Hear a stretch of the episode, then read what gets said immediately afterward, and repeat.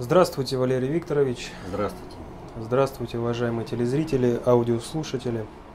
Сегодня 14 июля 2014 года.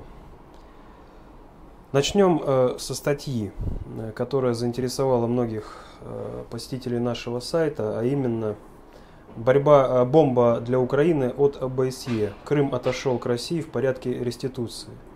Ну, здесь небольшая преамбула. Не успел затихнуть скандал с виртуальным минетом у американцев, главы МИД Польши Сикорским, как польский еженедельник «Впрост» э, вновь разродился сенсацией. Речь о подлинном тексте резолюции парламентской ассамблеи ОБСЕ в отказе считать вхождение Крыма в состав России нарушением целостности Украины. Эта публикация катастрофична по последствиям для украинского государства. Как яствует из документа, причина отказа – подписанное Украиной 27 июня соглашение об ассоциации с ЕС. Оно предусматривает обязательную реституцию для всех членов ЕС, даже ассоциированных. Ну и э, определение реституция, восстановление, отозвание, возвращение прежних прав и преимуществ.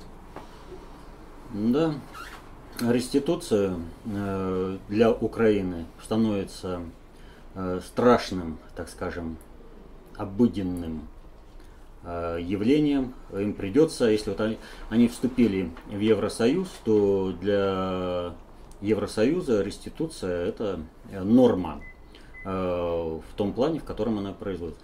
Но вот когда реституцию говорят о том, что Украина должна будет отдать какие-то земли в плане реституции, вот это совсем не так. Надо понимать вот какую вещь. А, реституция – это возвращение прав собственности. И родилась она, реституция, давно, когда формировались государства.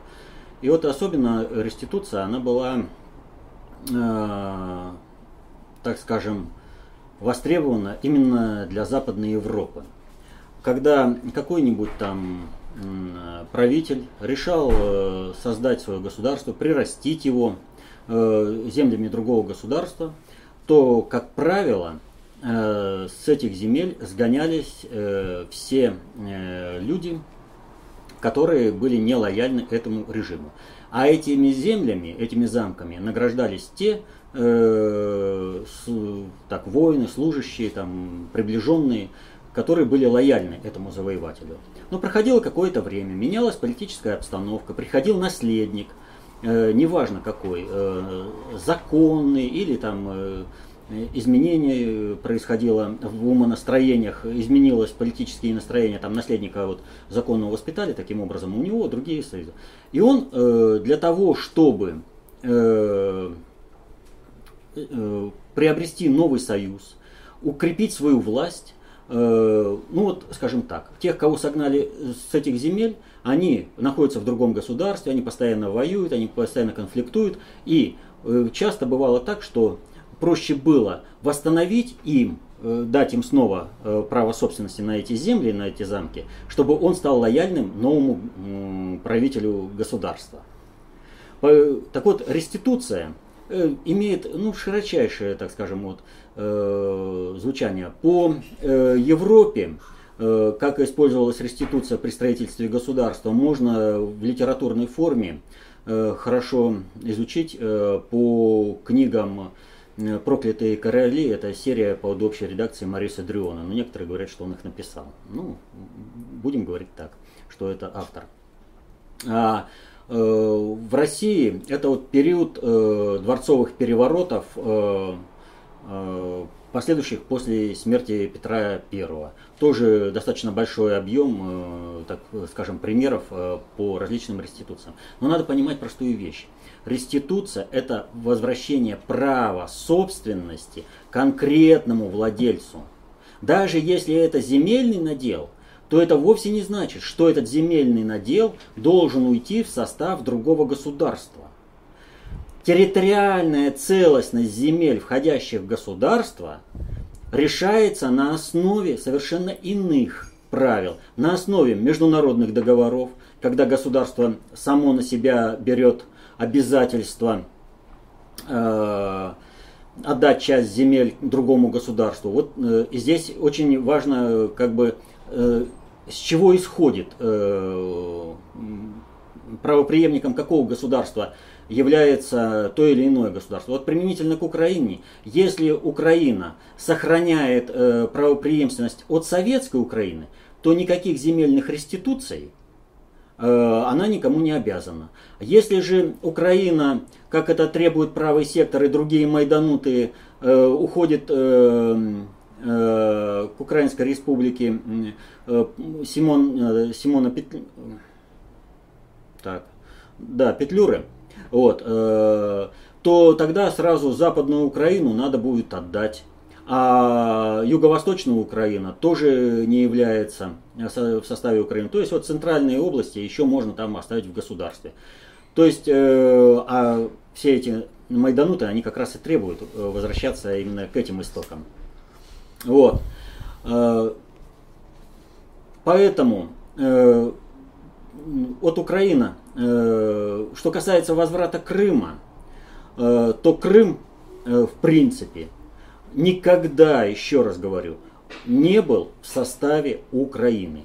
Он находился под управлением Украины, но особый статус Крыма даже до самого конца, как бы там ни было, центральная украинская власть не могла отрицать. Поэтому и была Республика Крым в унитарном, повторяю, государстве. Это что за нонсенс а, такой? Автономная республика. Да, автономная республика Крым в унитарном государстве. Это сразу подчеркивало, что это не в составе Украины.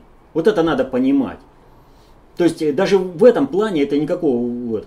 То есть э, э ни одного решения о передаче, законного решения о передаче Крыма в состав Украины не было не были соблюдены нормы передачи. Э, то есть э, было отдано э, структурное управление, как бы там вот нужно было построить Северо-Крымский канал. Ну это удобнее будет, если в рамках юрисдикции одной республики. Ну давайте отдадим. Вот. И там еще некоторые программы были.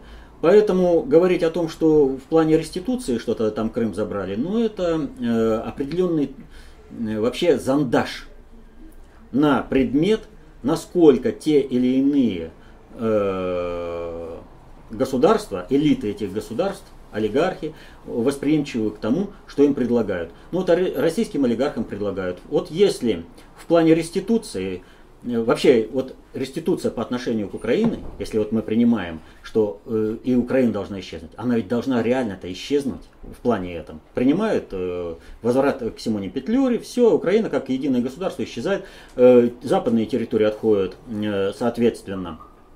Э, Польши, Словакии, Венгрии, Румынии, вот. А юго-восток Украины, то, что именуется Новороссией, будьте добры отдать России. И это вот как раз зандаш э, на гнилость. Но э, если э, в Польше кто-то думает, что вот этот зандаш, польская же статья, он э, для Польши принесет благо, то я бы не советовал им обольщаться. Вот э, выступал не так давно один из депутатов из Австрии, он прямо говорит, ребята, вы что, не понимаете? 700 километров. На Украине сейчас войну не задушим. Война придет в Европу. А вот эти все э, закладки с этой реституцией, это вот как раз просто подвижка войны на территорию тех государств, которые захотят покуситься на территории Украины. Это зандаш. Вот. Повторю, потому что между государствами это решается. Если государство проиграло, у него отделяют территории. Оно проиграло войну. Если государство само отдает территории, других вариантов нет. Вопрос от Артема. В прошлом выпуске вы сказали, что Путин помогает жителям Юго-Востока Украины всеми имеющимися способами и средствами, и что введение миротворческих войск невозможно в силу гнилых олигархических тылов нашего государства – то есть, если бы тылы были надежными, то Путин все-таки использовал бы ввод войск. Но ведь это значило бы пойти по сценарию США. Какова действительная причина не введения войск? Слабый тыл или противодействие американскому плану? Значит, если бы тыл был хороший у Путина, то никакого миротворческого контингента вообще бы не потребовалось, и войны бы на Украине не было. Поэтому это не, не совсем корректно поставлен вопрос. Вот. Э, я говорил о гипотетическом, то есть когда армия может наступать. Когда у нее хороший тыл. Но наступать-то это же не значит, вот в плане управления государством, это не значит, что обязательно надо вводить войска. Вот, э, например, когда вот Стрелков говорит, вот если там Россия не поможет вооруженными силами, вот, это не значит, что нужно вводить войска. Одни маневры уже очень много значат. Передвижение войск, концентрация войск на э, границе уже очень много значит в этом плане. И там еще масса таких вот вариантов, когда движение войск одного государства заставляет корректировать э, проведение политики э, государственным управлением другого государства. Вот. А я в этом плане ведь не имел в виду, что вот обязательно была бы такая ситуация, если бы тыл был хороший, и обязательно Путин бы вел. Нет, если бы тыл был хороший, не было бы войны. Вот это надо понимать. Можно было бы решить все на подходах. Можно было бы решить совершенно иными способами. Что касается Путина, то да, он поддерживает Украину, народ Украины всеми возможными способами. И он э, максимально содействует тому, чтобы прекратился геноцид населения на Украине. Вот давай возьмем такой вот пример. Из последних. Э, арестовали летчицу Савченко. Она сейчас сидит где? В Воронеже. Почему все говорят летчицу? Ведь э, возмущаются, какая она летчица, она там штурман, там прочее, да? А потому, что арест Савченко это конкретный посыл всем тем украинским летчикам, которые наносят удар по э, мирным городам и селам, которые убивают мирных жителей, убивают детей. Им всем через ее пример говорится, все вы будете на скамье подсудимых, делайте выбор. Что вам дороже, доллары или то, что вы потом пожизненно будете сидеть э, в заключении? Россия не оставит убийство мирных жителей безнаказанным. Вот он вам конкретный пример. Просто. А представление белой книги, а постоянные ноты, э, работа в, э, в Совете Безопасности ООН, то, что Россия блокирует все. Вот если бы не дипломатическая поддержка России, э, не дипломатическая поддержка Путина, народа Украины, что бы там было? Посмотрите, Запад весь орет, что там какие-то сепаратисты, что, это, как Псаки сказала э, в ответ, что имеют право убивать мирных жителей? Да, государство имеет право, потому они при, вот кому-то не позволено, а у, поскольку нужно освободить территорию Украины для того, чтобы американский бизнес там себя вольготно чувствовал, в этом случае, естественно, э, киевская банда имеет право. И вот если бы не поддержка России, уже бы освобождали. Они только пытались применить химическое оружие. Жесткая позиция России. А если бы не было такой жесткой позиции России, просто бы уже давно ходили бы и трупы собирали от, того, от применения химического оружия. Они бы использовали уже давно все запрещенные методы для того, чтобы уничтожить мирное население. Ведь вся война идет для того, чтобы уничтожить мирное население. Вот когда люди там, да что же они творят, что они там не понимают, что они делают. Да в том-то и дело, что человек не может предположить, что прекрасно понимают в Киеве, что они делают. Они выполняют приказ Соединенных Штатов освободить от населения территорию. Они выполняют приказ Соединенных Штатов убрать экономический потенциал этого региона, уничтожить его, раздолбить. Вот что они делают. А Путин в этом плане, почему они на него так все злятся? Все договорились, что Украина, все, списано. Народ Украины списан. А Путин сказал, нет, народ уничтожать не позволю. Сейчас мы всем говорим, ребята, кот скребет на свой хребет. Каждый каратель найдет свое место на скамье подсудимых. И еще раз говорю, Свое место на скамье подсудимых Порошенко нашел. Хотя Путин его предупреждал. Есть у тебя шанс. Есть. Не использовал он. Ну вот фактически ответили на вопрос Николая Нехлюева. На основе всей получаемой информации у меня складывается такая картина. Компании, заинтересованные в разработке сланцевого газа на Украине, они являются наиболее заинтересованными в противостоянии ополченцев и украинской армии чтобы под этой маркой максимально разрушить инфраструктуру, избавившись от людей на этой территории Отсюда вопрос. Поставки бронетехники, вооружения, недавно и самолеты им отдали. Все делается для того, чтобы ополченцы могли воевать. А если смотреть еще ранее, то и проведение референдума, создание ДНР и тому подобное было сделано именно для развязывания этой операции по зачистке территорий. Вот здесь приводится ролик, э, ссылка на ролик Джульетта Кьеза «Уничтожить Донбасс. Контракты Шелл и Шеврон». Становится понятно, что эти события были спланированы еще в правлении Януковича. Получается, что Крым – это оплата России за невмешательство? Нет, еще раз повторю. Во-первых, экономический аспект, то, что происходит выгодно американским компаниям или невыгодно, это вторично. Главная политика Соединенных Штатов по отношению к России и к Европе. Соединенные Штаты должны захватить Украину без населения для того, чтобы можно было манипулировать и Россией, и Европой. Я уже объяснял и по поставкам газа, и по переводу войны, и в Европу, и в Россию. И умные люди уже в Европе, в, в Германии, в Австрии, даже во Франции в Италии понимают, что если план удастся у Соединенных Штатов, то война неминуемо придет в Европу. Неминуемо. А план это обязательно расчленить Украину. Обязательно. Это обязательное условие. Так вот, э, экономически, а, по Крыму. Значит, э, Крым э, России не был отдан в качестве платы. Крым в России был отдан для одной единственной цели. Для того, чтобы именно с Крыма началась война между Россией и Украиной. Вот для чего Крым отдавался.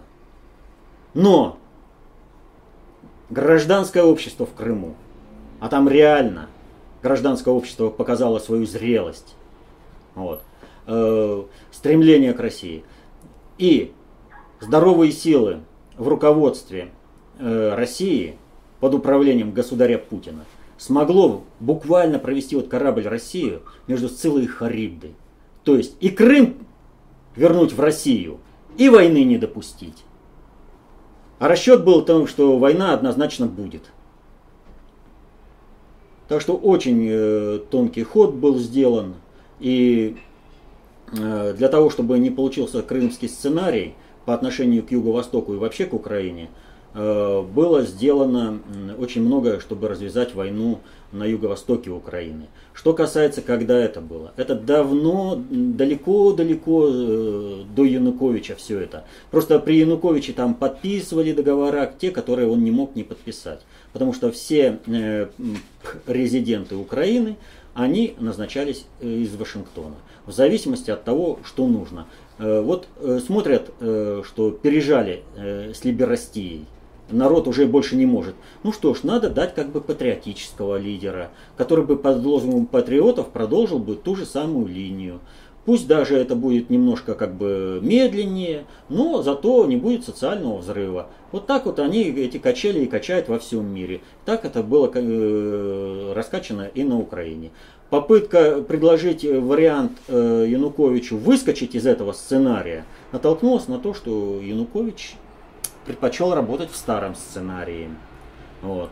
И получил то, что он и получил. Мубарак, Каддафи и прочее для него оказались не примерами. Пока вот, знаете, есть генеральное наступление на грабли. Вот Янукович наступил сначала на обычные грабли, а потом на детские, мягко говоря.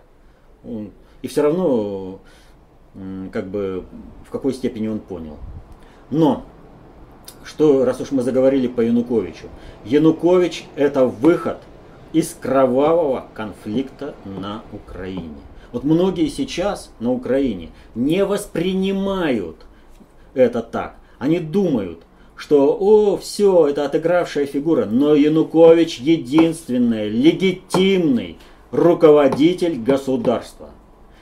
Если Украина желает прекратить войну на своей территории, она должна восстановить легитимность власти в стране.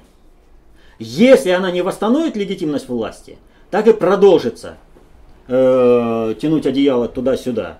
Поэтому То, что Янукович сейчас не воспринимает, так это еще петух жареный, не клюнул в одно место. А он уже готовится. Урожай убирать практически некому, не на чем и нечем. То есть нет ни денег, техника фактически вся не отремонтированная. И главное, что мужиков забирают. И они вместо того, чтобы управлять э, комбайнами, управляют танками, да из пушек стреляют по мирным людям. Еще и погибают.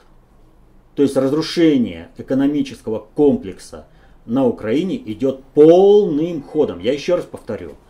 Целью американцев является полная зачистка экономики Украины и его населения.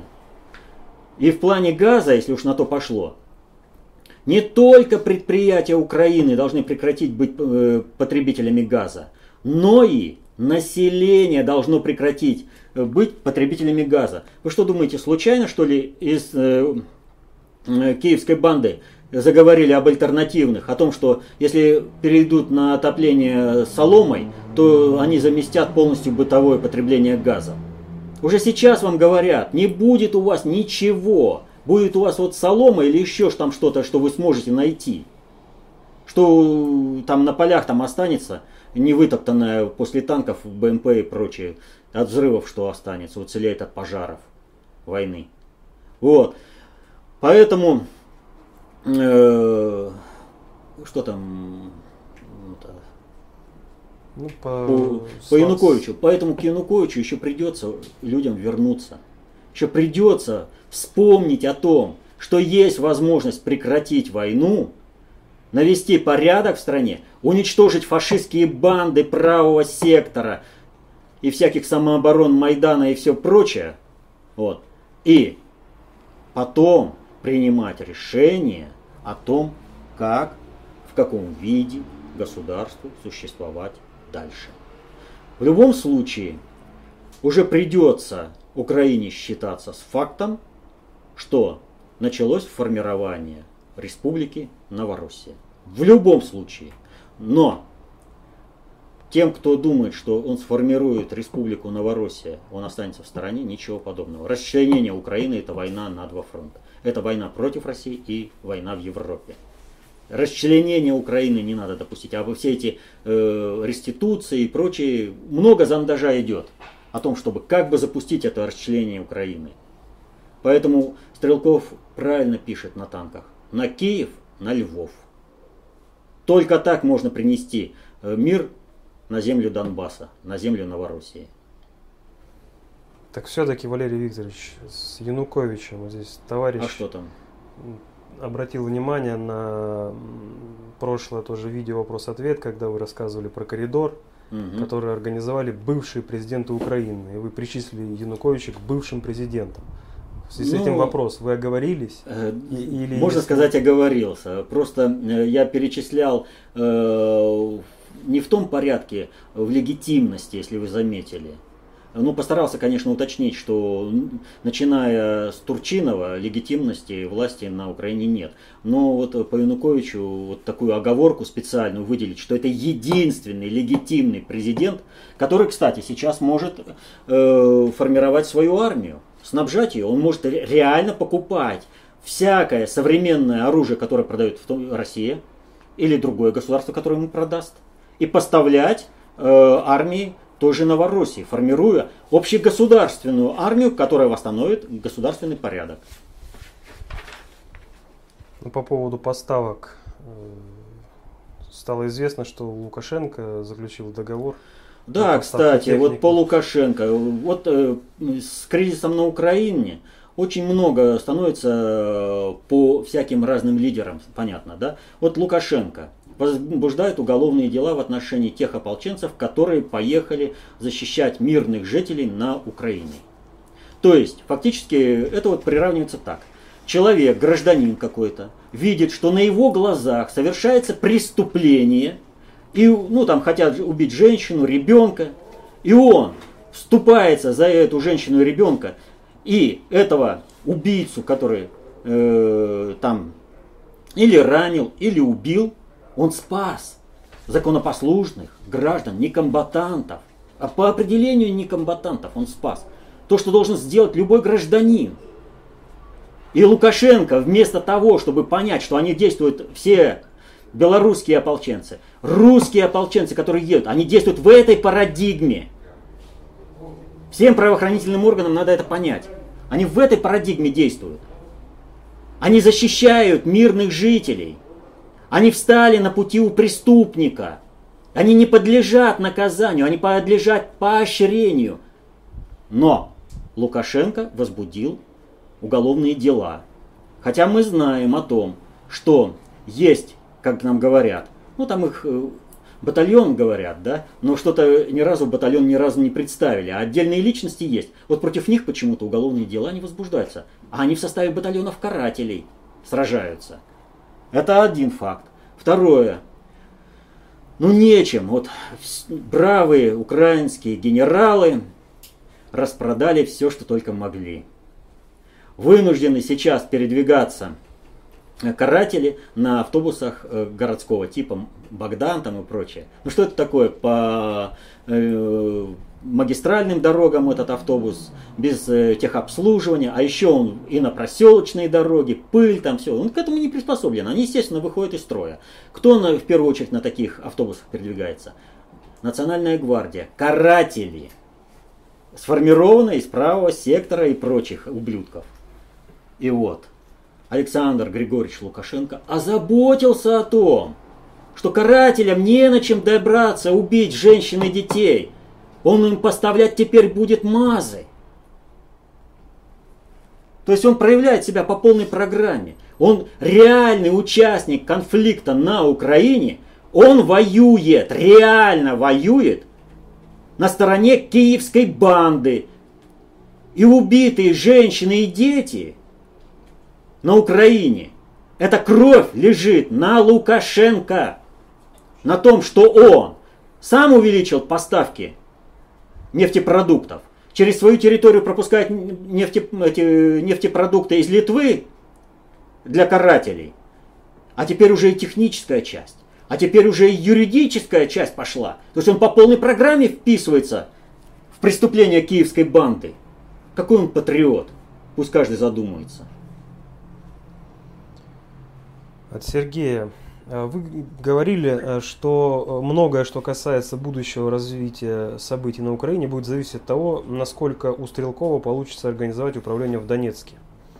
Возникает много вопросов. Что делать тем, кто благодаря вашим материалам начали в какой-то мере понимать, что и почему происходит на и вокруг Украины? Сидеть и ждать, пока Стрелков организуют?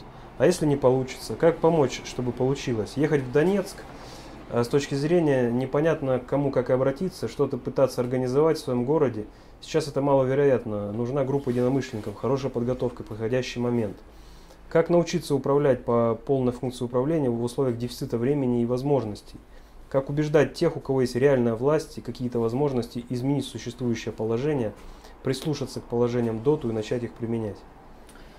Я неоднократно в своих выступлениях, в своих ответах обращал внимание – меру кровавости происходящих событий на Украине, будущих событий на Украине можно значительно снизить, если диванные войска займутся своим прямым, прямой обязанностью, выйдут на вражеские ресурсы и будут работать там, разбивать все управленческие информационные модули, которые запускает киевская банда, а точнее ее хозяева. Там люди должны просыпаться. Люди должны получать информацию. Люди должны получать вопросы, на которые, пусть он сейчас психанет, но этот вопрос заденет его. Он по жизни будет на него отвечать. На это время, думаю, есть у всех, кто сидит в интернете. Возьмите конкретный участок. Начните там работать. Задавайте вопросы. Не пытайтесь высказать свою точку зрения. Вас забанят, вас э, сочтут троллем и уйдут. Пытайтесь вытянуть на диалог. Ставьте неудобные вопросы. Приводите неудобные факты. Но при этом не пытайтесь раздражать э, своего собеседника. И тогда вся информационная основа войны на Украине будет разрушена. И тогда у народа Украины появится шанс преодолеть ту истерию, которая царит сейчас в обществе. Пока истерия в обществе будет, будет нарастать э, мера кровавости. Она будет расти, к сожалению. И здесь не только от Стрелкова. Вы думаете, если вы, вот вы приедете и сформируете, вступите в ополчение под командованием Стрелкова, то все изменится? Далеко не так. Безусловно, Стрелкову нужны э, бойцы, но в первую очередь это должны быть бойцы с Донбасса, где идет война. Здоровые мужики не должны разбегаться, как тараканы. Кто на э, в центральную Украину, а кто э, в Россию. Они должны свой гражданский долг выполнить. Они должны выполнить свой долг. Мужа, отца, сына, брата. Они должны защитить своих матерей, жен, сестер, дочерей. Они должны встать на пути этой войны. Они, а не те парни, которые приедут из э, России.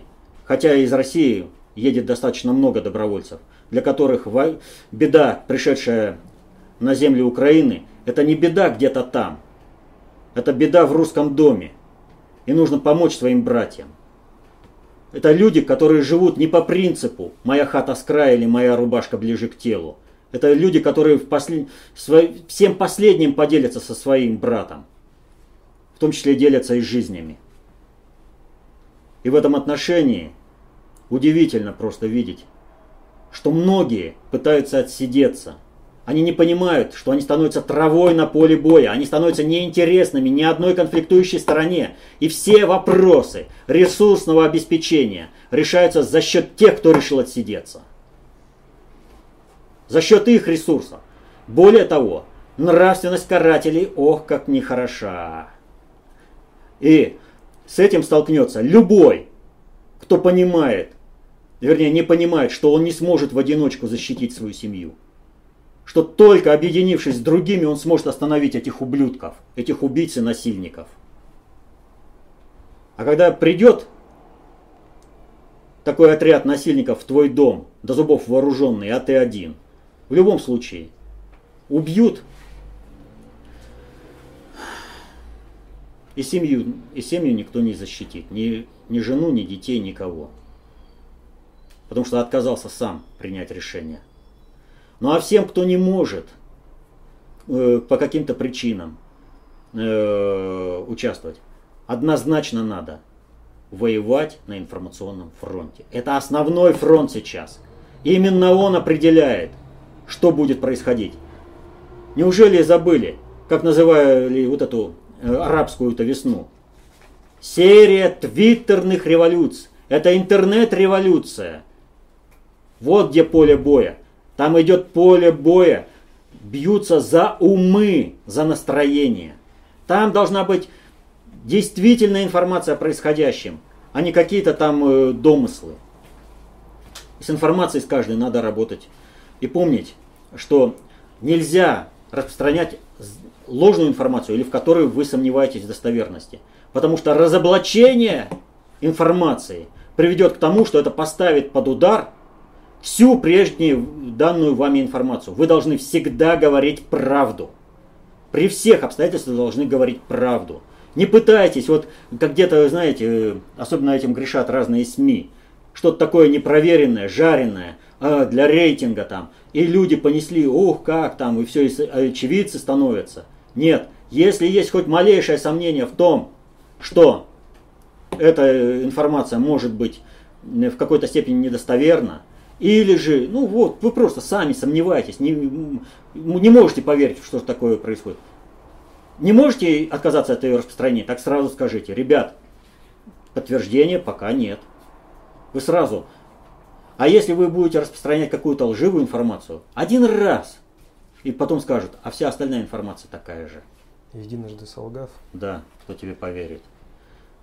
Так что есть участок фронта для каждого. У одного с автоматом в окопе, у другого за клавиатурой э, перед монитором. Э, Любовь э, просит прокомментировать пресс-конференцию Борода и Стрелкова 10 июля. Почему-то сложилось ощущение напряженности между ними и еще странная поездка Бородая в Москву, когда Стрелков вышел из окружения, плюс нападки на Губарева. Понять их можно, потому что он поддался на провокацию Кургиняна и фактически признал официальную помощь Москвы. Когда мы... Ну, кто поддался? Губарев? Ну, надо понимать из запроса, да. А, Когда мы пытаемся всеми правдами, правдами дистанцироваться от этого конфликта. Нет, Губарев не поддался. Кургинян великолепно умеет работать с информацией. И вот там, э, я понимаю, то видео, где начальник штаба и Губарев были. Вот они не смогли противостоять Кургиняну в полемике. Но они понимают, что Кургинян лжет. Они просто заж, э, как бы зажались, встали на своем и говорили, ты говоришь неправду. Но они не признали то, что хотел Кургинян, чтобы именно Россию втянуть. Ведь смотрите, у Кургиняна сейчас что происходит? Он всегда, еще вот неделю назад, он всегда говорил, я за то, чтобы войска ввести на Украину. Да? Что он теперь сейчас говорит? Да вы что, не понимаете, что это катастрофа всей политики тогда будет? Это такой удар по России будет. Он, и люди, которые ему слушали неделю назад, и которые сейчас слушают, они верят. Вот. А что касается пресс-конференции, э, вернее, поездки Бородая, то Стрелков вышел, когда Бородай был в Москве. Это немножко разные вещи. Не после, а когда был в Москве. Вот. Он вернулся из Москвы, и они дали совместную э, пресс-конференцию. Что касается напряженности, э, то была очень напряженная обстановка вообще. Она и сейчас не очень-то расслабленная в Донецке. И поэтому думать, что вот люди решая управленческие задачи, у которых столько в голове, э, что надо сделать тому, то сказать, этому позвонить, этих передвинуть сюда. Э, там масса управленческих вопросов решить. И вы думаете, что вот он вышел сюда, сел перед камерами, у него голова очистилась, да? а усталость предыдущих боев, а усталость э, предыдущего там этого полета, переговоров, ну я про Бородая в Москве. Не скидывайте это. Вот она и напряженность. Все нормально там, все там нормально вот в этом плане. И сейчас э, э, Стрелкову э, удается сделать очень многое. То есть вот Бородаю как раз не хватало вот, поддержки Стрелкова. Им очень не хватало. Я говорю, не было бы счастья, да несчастье помогло. В военном аспекте оборонять э, Славянск еще можно было но это было уже бесперспективно, потому что динамика государственного строительства остановилась. И Славянск был обречен. И может быть и Стрелков и не ушел бы, если бы не предательство. Вот многие пытаются выставить там, э, что вот, мол, э, не предатели они. Они вот просто не подчинились Стрелкову и ушли на другие позиции. Как так? Есть командир, они приняли решение – и ушли на другие позиции. И мы будем воевать против фашистов, там все прочее. Да, ребята, грош цена вам после того, как вы не подчинились командиру. Вы выполните приказ по уставу. Сначала нужно выполнить приказ, а потом его обжаловать. Вы тоже ушли, только вы ушли по-другому.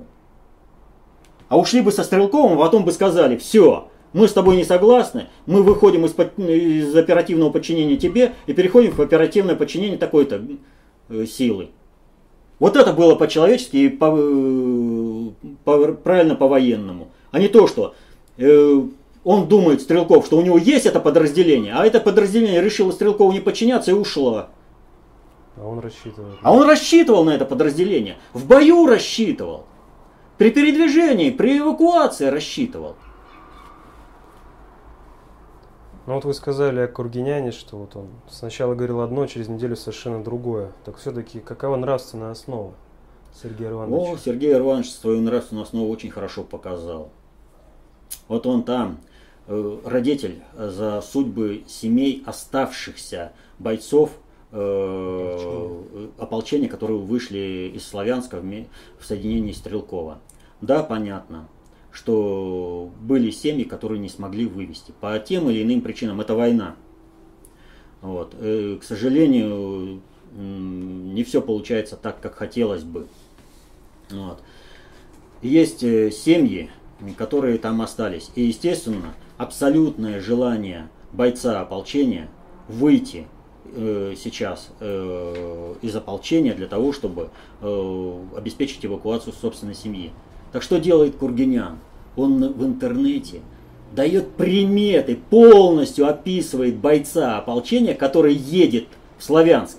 Он кому сообщает? Он что, не знает? Он сам прекрасно знает, что его обязательно смотрят в Киеве, обязательно смотрят каратели. И он им сообщает, а вот у такого-то бойца приметы такие-то такие. Семья там, ловите его. Вот и вся его нравственность, вот и все его желание помочь людям. В этом проявляется человек. А с чем так связана что? его активность последняя в рамках работы а, сути времени? Дело вот в чем. А, повторю, а, Стрелков должен был вместе со всем своим соединением героически погибнуть в Славянске. Он был приговорен по полной программе. И все политические расклады, вот когда, кстати, пытаются анализировать военные э, ход боевых действий э, на юго-востоке Украины, э, почему-то многие, так скажем, военные эксперты не видят, э, просто не желают видеть э, политическое составляющее, а оно является принципиально важным. Оно является принципиально важным, потому что она предопределяет логику действий и принятия решений определенными людьми. Так вот, э, вся уже э, схема была выстроена. Бородая смогли достаточно хорошо, э, так скажем, взять в оборот, обложить. И я повторю, что динамика государственного строительства, она уже встала, дальше уже процесса не было. И соединение Стрелкова должно было погибнуть. А на этом отомстим за наших героев. Вот, они там умерли, но они с нами. Строится новая государственная структура под новые политические кланы. Места Стрелкову в этих раскладах не было. И когда он вернулся, он одним своим возвращением порушил все схемы. И олигархические, и антиолигархические, любые, все схемы – Потому что по этим схемам Стрелкова уже не должно было быть. И вот здесь, когда это произошло, у Кургиняна произошел нервный срыв. А когда этот нервный срыв произошел, и он себя показал во всей красе, он поставил под удар самое важное, то, на что он был поставлен. Это проект «Суть времени», проект СССР 2.0. И Кургинян который не является реально Кремлевской башней, потому что за ним стоят силы, которые сами могут приказать какой-то Кремлевской башне, и не одной, кстати. А с Путиным вынуждены договариваться. Поэтому, когда он поставил э, проект вот этих сил под удар, суть времени, это долгосрочный проект. Туда собираются люди, думающие, пытающиеся думать. Кургиняновский вот этот суть времени, это самый серьезный политический проект за последнее время. Это гораздо серьезнее КПРФ. Вот. Многие там это, как бы над этим делом смеются, но там очень серьезно все. И он поставил сейчас под удар. Понимаете? И он прекрасно понимает, что тот, кто стоит за ним, кто этот проект ведет, ему не простят. И отсюда политическая активность. Отсюда нужно спасти проект. Во что бы то ни стало, нужно спасти проект. Всем людям, которые входят в суть времени, объяснить, что Кургинян прав. Удержать и, и повести дальше. И в результате, смотрите, если раньше, неделю назад, Кургинян говорил за то, что войска надо ввести, и никаких вариантов, я всегда буду за этот проект, то теперь он говорит, да вы что, не понимаете, это же катастрофа для политики России. Это все, это такой удар по России, что Россия может и не встать. Вот. Все он прекрасно понимает. Есть великолепное видео, всем рекомендую. Э, в пятницу, в прошлую, вот, э, Кургинян выступал перед своими соратниками. Э, суть времени, я там не помню какой номер, два с лишним часа. И вот э, он там великолепно, вот надо сказать, что это отдать должное Сергею Ивановичу, он великолепно владеет э, подачей информации и владеет через это аудиторией.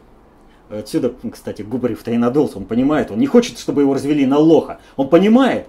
А вот, кстати, э, такая жилка нормальная. Если я вижу, что меня разводят, я лучше замкнусь, но не позволю себя обдурить. А люди, которые пришли к Кургиняну, они к Кургиняну были открытые. И вот э, он э, их водил и приводил к нужному для него результату. Я вот всем рекомендую Вот э, в достаточно общей теории управления есть э, схема. Это приоритеты обобщенных средств управления. Э, слэш война. Оружие. А? Да, это оружие. Вот. Когда будете слушать Кургиняна, вы вот эту схемку перед собой положите и положите чистый лист. Кургинян говорит что-то, вы тезисно, конспективно записываете, рядом ставите приоритет, на котором он поставил задачу, и дальше вы записываете, что по этому поводу и то, он сказал. И определяете приоритет вот этого. И вы увидите, как он манипулирует. Как с одного приоритета он скачет на другой и все прочее. Вот. Если на шестом приоритете, ответ должен быть на шестом приоритете. Но нельзя, когда ты говоришь о третьем приоритете, оперировать к шестому приоритету. И наоборот. То есть равнозначные должны быть посылы. А у него постоянные, вот знаете, есть жонглеры, да, мы все, так скажем, в цирке восторгаемся, там разными эти. Так вот, э, Кургинян так великолепно жонглирует э, информацией, что, ну реально, вот если его слушать вот так вот, просто открыться ему, да, Сергей Иванович, ты во всем прав.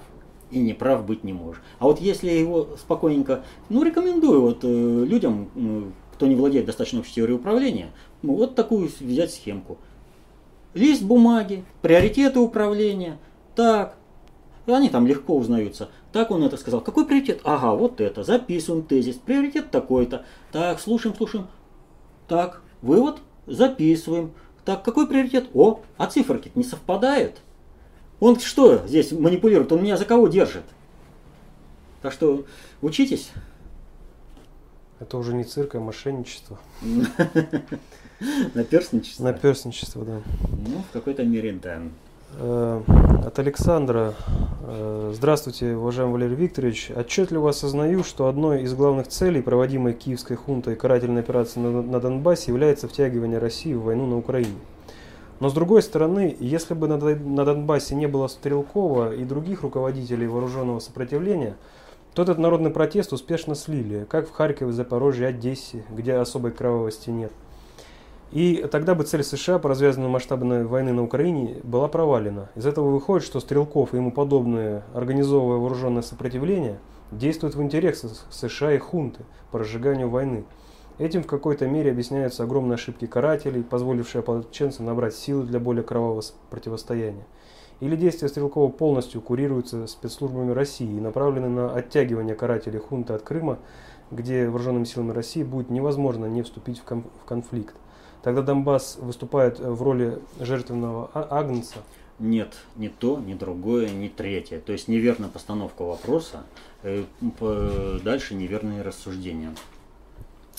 Значит, э, откуда, так скажем, взялся Стрелков, Борода и все, вот многих там напрягает, да? А вот на Украине как мантра произносится «Россия, приди и спаси». То вот она э, работает. Россия приходит в том виде, в каком она может прийти, и она спасает. А в чем тут дело?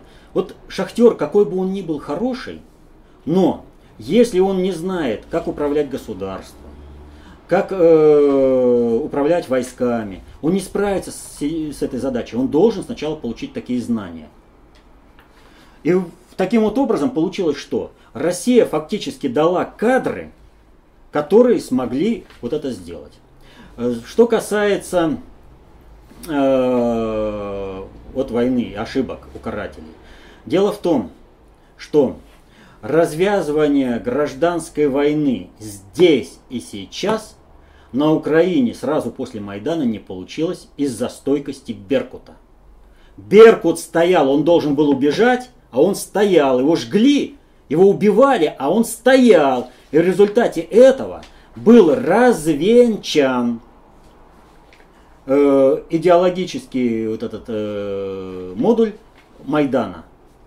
Люди убедились, что за Майданом стоит Запад, что Майдан направлен против Украины, против его народа, что Майдан направлен на то, чтобы принести войну. И поэтому Украина не полыхнула сразу. Хотя э, Майдан тут же начал разъезжаться по стране, они стали уже сразу сжечь автобусы, убивать людей везде сразу. И э, на Донбассе, где за это время Майдана сложилось уже определенное э, понимание происходящих событий, вызрело другое. Мы здесь делом занимаемся, мы работаем, мы вас кормим, а вы там э, столицу жгете, людей убиваете. С какой радости? Ну вы хотите жить по-своему, ну так давайте будем жить по-своему. Давайте будем проводить референдум, давайте проводить выборы о том, какой стране дальше быть. Вот как была поставлена задача. Никто не собирался воевать там. Кроме, повторю, Соединенных Штатов, правого сектора, э, цепные псы Соединенных Штатов, там. И они поехали убивать там. И это начало нарастать. Это противостояние начало нарастать. И э, то, что, вот, как говорят, ошибки карателей, да система не была готова к этому. Думали, что сразу вот огонь перекинется и будут общественные беспорядки везде.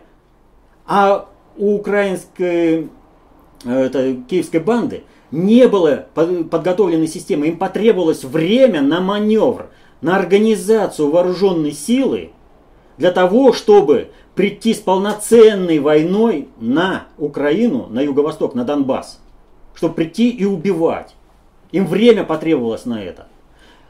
Ну а поскольку украинская армия 23 года не училась, не было никаких маневров, ничего, техника вся стояла как... Э, это. Вот посмотрите первые все, как танк гоняли по полю. Вы представляете? Переброска техники. Один танк своим ходом, расходуя моторесурс, идет по дороге.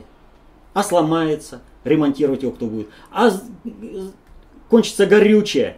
Он на заправку какую-то, наверное, толкать будут. Понимаете? То есть они как могли, какими могли силами, вот это все формировали. Этим, естественно, пользовалось и народное ополчение, которое видело, к чему все дело идет, и формировалось само. В этом отношении не является вот этим, как там, жертвенным или это самое? Жертвенный агнц. Не является. Агнец. Вот. Россия не приносит таких жертв. А война на юго-восток Украины, она должна была прийти. Они не смогли развязать ее по всей Украине. Они сконцентрировали силы ради главных. Что нужно Соединенным Штатам? Им нужен контроль над энергообеспеченностью Запада. Следовательно, им нужно сейчас захватить ресурсы э, сланцевого газа на Украине, а это как раз Луганская и Донецкая области, большей частью. Вот. И им нужно э, уничтожить промышленность и э, население, чтобы оно прекратило потребителем быть бытового газа. То есть, чтобы весь газ, который добывает Украина, весь, подчеркиваю, весь газ был в распоряжении американцев, которые бы использовали этот рычаг для, в качестве давления на Европу.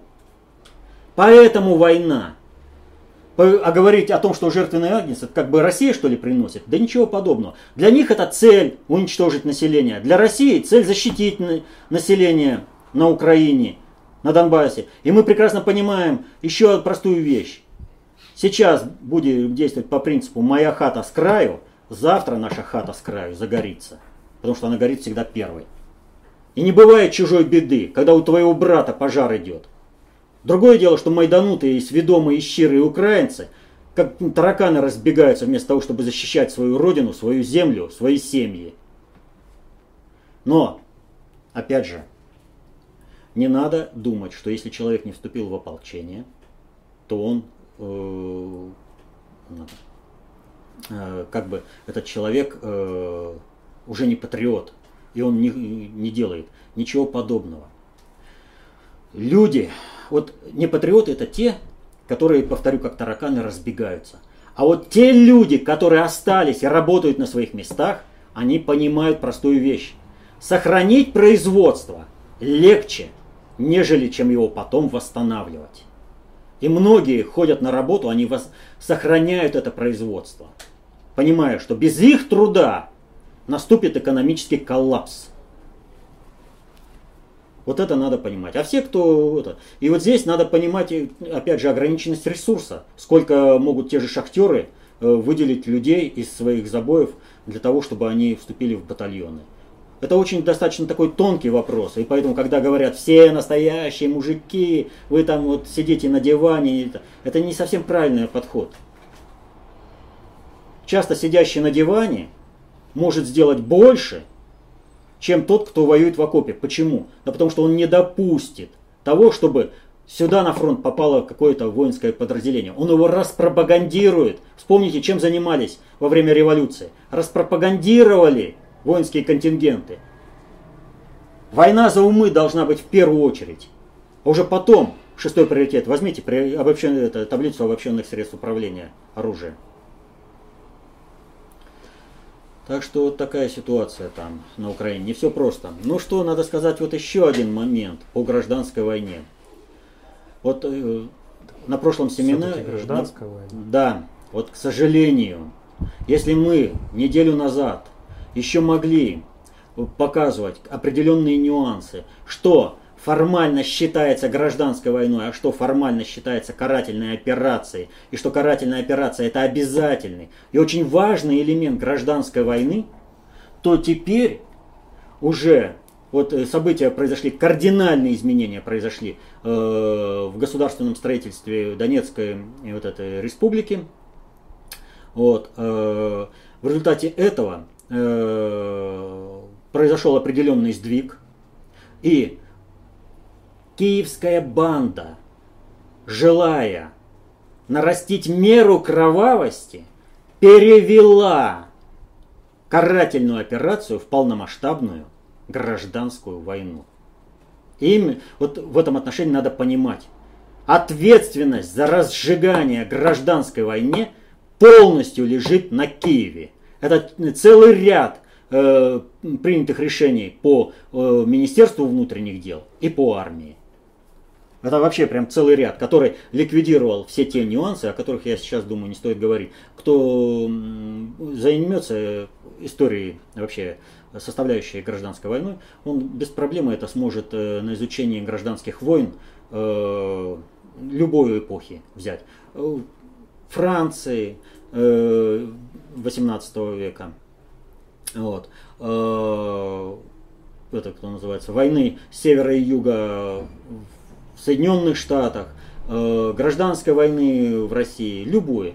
И он там найдет все описание и увидит всю разницу со всеми нюансами, когда гражданская война, куда и как приходила, именно по формальному принципу. Но в любом случае, повторю, именно руководство республик, именно ополчение э, и государственные органы государственной власти, э, э, можно сказать, Новороссии, можно, хотя к этому термину надо относиться достаточно осторожно.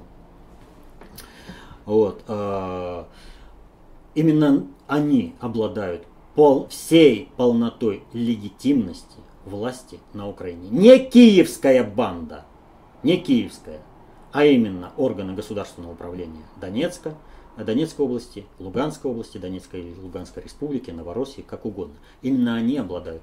И именно в этом плане с, э, с них пойдет восстановление порядка на Украине и прекращение гражданской войны. Хотя, повторю, за прошедшую неделю киевская банда сделала все для того, чтобы уже даже формально э, все было э, превращено в гражданскую войну. Пока что это гражданская война по типу э, войны севера и юга э, в Соединенных Штатах. Но она имеет абсолютно все предпосылки состояться гражданской войной э, по типу гражданской войны в России э, в 17-20 году. Еще несколько вопросов э, от Юрия. У меня э, вопрос по текущей обстановке. Как вы прокомментируете новый шпионский скандал теперь уже с Германией? Германия реально кинула вызов США или это мишура для народа? Нет, это не мишура, но и Германия никакого вызова Соединенным Штатам кинуть не может. Дело в том, что Соединенные Штаты э, тоже не являются суверенным государством.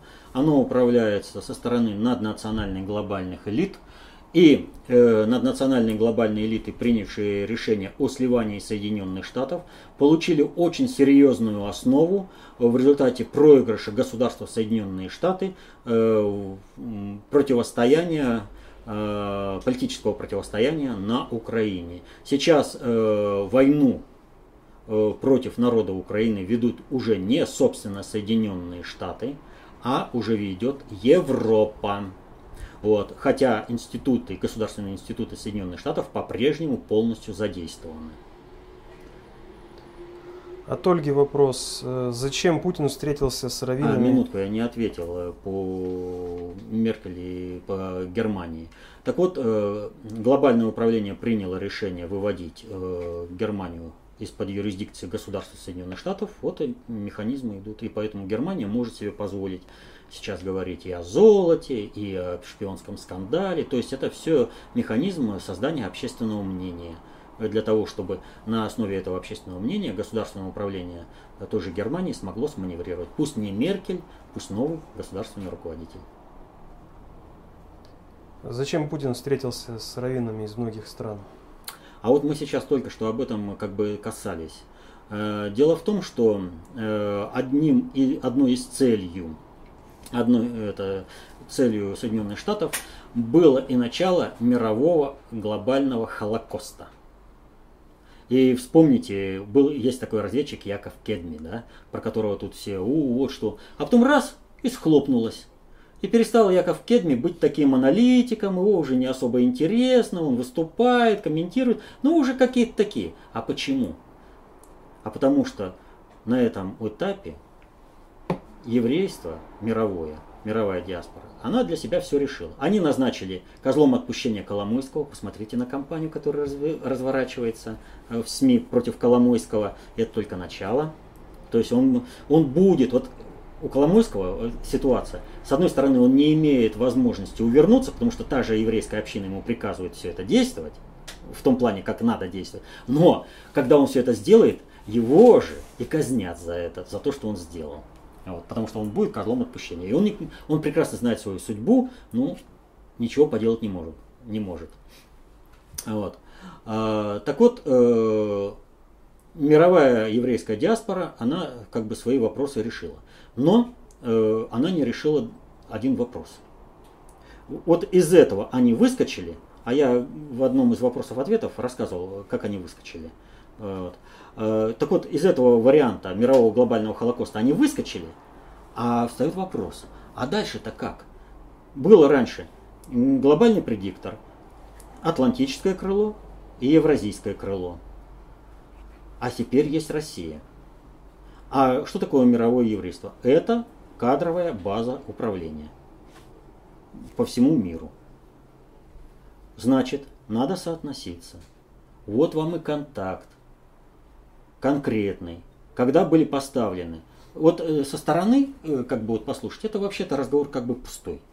Там не будет таких, знаете, фактов э, высокочастотных, которые во всех боевиках люди любят посмотреть, там экшен и все прочее. Нет, там разговаривали о философии, о разных исторических вопросах, но говорили о главном, о концептуальной основе взаимодействия. Как будем решать как наш инструмент будет вписан в вашу систему управления.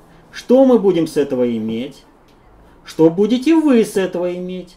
Как соотнесем балансу интересов?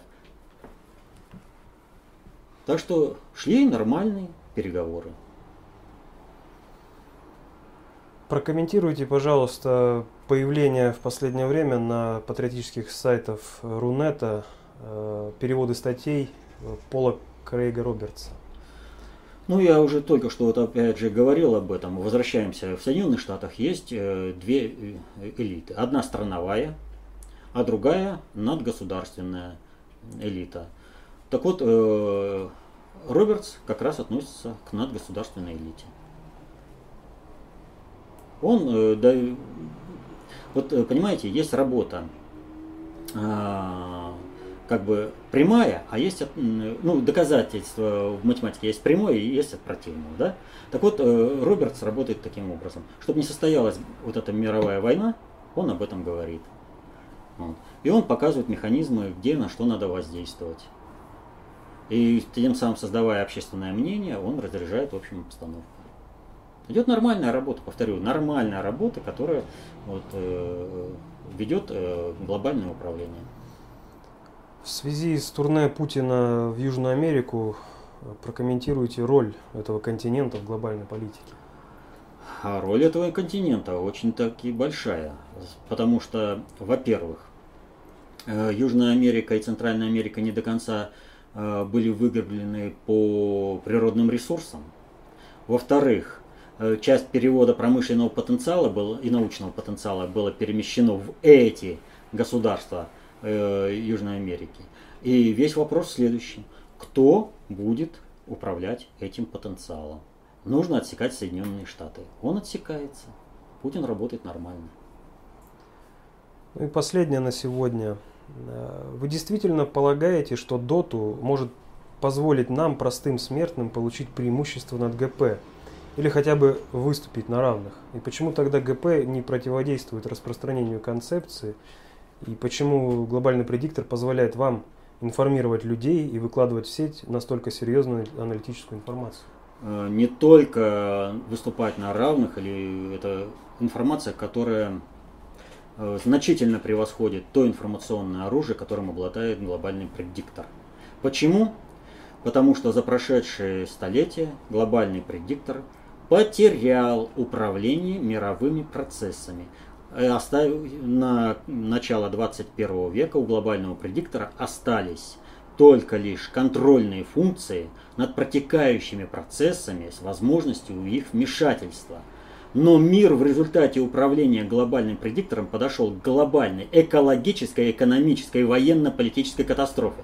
И только концепция общественной безопасности, достаточно общей теории управления, позволяют решить все вопросы, чтобы человечество не погибло. И поэтому глобальный предиктор, не желая гибнуть, вынужден не только позволять, но где-то даже и помогать. Потому что жить хочется ему. Против времени закона? Но против времени закона его наука не сильна, да.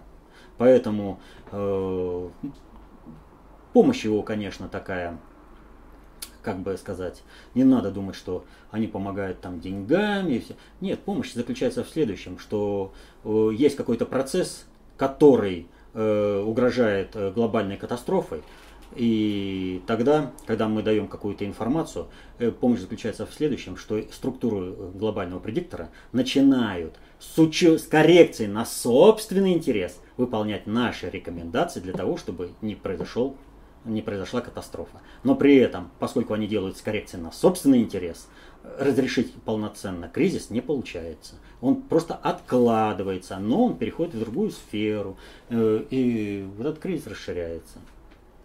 Так что вот такие, такая ситуация. Еще раз говорю, учите достаточно общей теории управления, концепции общественной безопасности. Тогда все происходящие события вам будут понятны, и вы никогда не будете э, жертвой манипуляции.